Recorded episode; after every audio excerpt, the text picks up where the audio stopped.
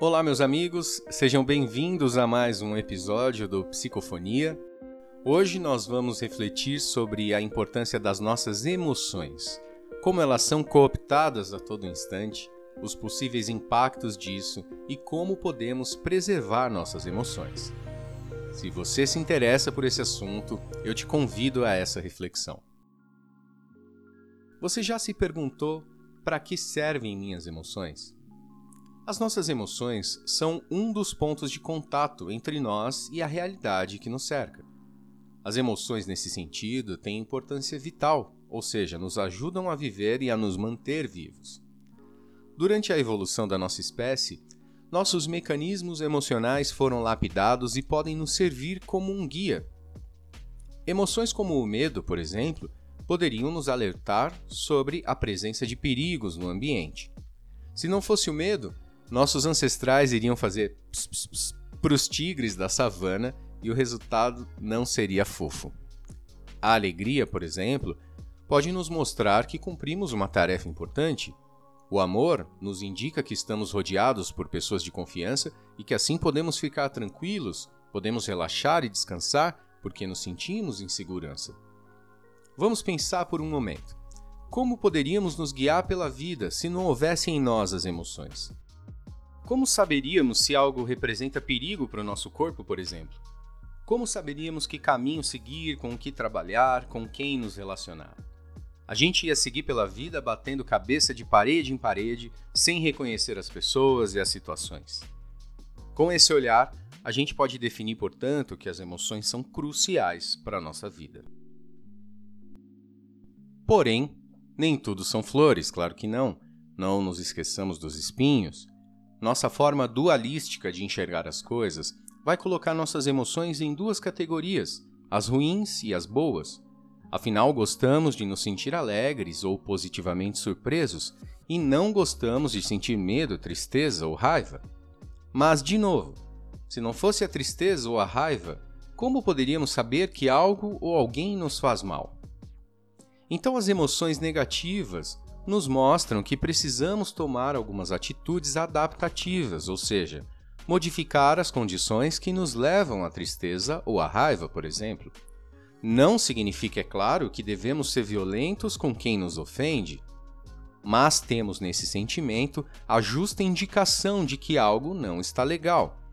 Talvez você deva mudar de amizades, talvez você esteja se ofendendo demais com as coisas, Aliás, isso é algo que vamos abordar em outros episódios, mas, independente do que essa emoção possa nos indicar, a questão é vê-la como um sinal, uma orientação.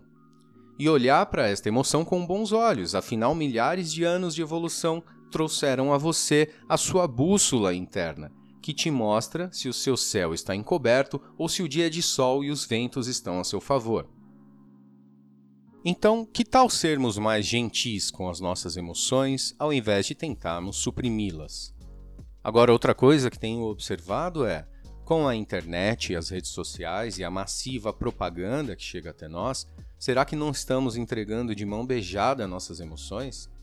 Entramos na rede mundial de computadores e ficamos felizes, esperançosos, tristes, raivosos e indignados, e estamos só olhando para uma tela de vidro que emite luzes. E em tudo que vemos está ali a propaganda, nos dizendo justamente como deveríamos nos sentir. Ou seja, nos coloca necessidades, contingências que não existiam logo antes de pegar o celular e entrar na internet.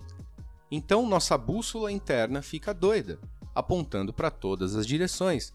Nossa mente ferve e nosso coração se sente cansado, desamparado, perdido. Não estou dizendo que a internet é o grande mal, Aliás, acredito que temos que superar o conceito de bom e mal. Futuramente vamos falar disso também. Mas, como uma ferramenta, exige cuidado, exige preparo e proteção. Será que nossas emoções não são parte importante de nós e que estamos constantemente emprestando a tudo e a todos? Será que não deveríamos utilizar as ferramentas modernas com um pouco de distanciamento emocional? Claro que é útil termos informação, entretenimento, faz parte da vida moderna e pode ser realmente muito bom. Eu gosto de emprestar minha emoção para a arte, assim a gente consegue sublimar as dificuldades da vida. Mas será que devemos emprestar nossas emoções a todo momento, de maneira indiscriminada, a esses estímulos que, em sua maioria, são artificiais? Será que ao final do dia não nos sentimos cansados e confusos demais por causa disso? Eu acredito que a gente precisa ter cuidado. A gente precisa ter uma visão clara de como estamos consumindo o conteúdo. Podemos observar a montanha russa das nossas emoções ao longo de um dia e assim identificar por que estamos com dificuldade para dormir e para lidar com o tédio. Não seria o tédio justamente quando nossa bússola para por um instante? E este poderia ser um momento de olhar para o horizonte e verificar se estamos no caminho que gostaríamos e da forma que gostaríamos. Não vale a pena desacelerar? Guarde sua bússola em um local especial e a utilize com sabedoria. Ela é sua, só sua, e funciona de um modo especial, o seu modo. Por hoje é isso. Se você curtiu esse conteúdo, me deixe saber disso através da sua curtida e da sua inscrição no canal. Assim você nos incentiva a continuar produzindo boas reflexões para você. Muito obrigado e até o próximo episódio.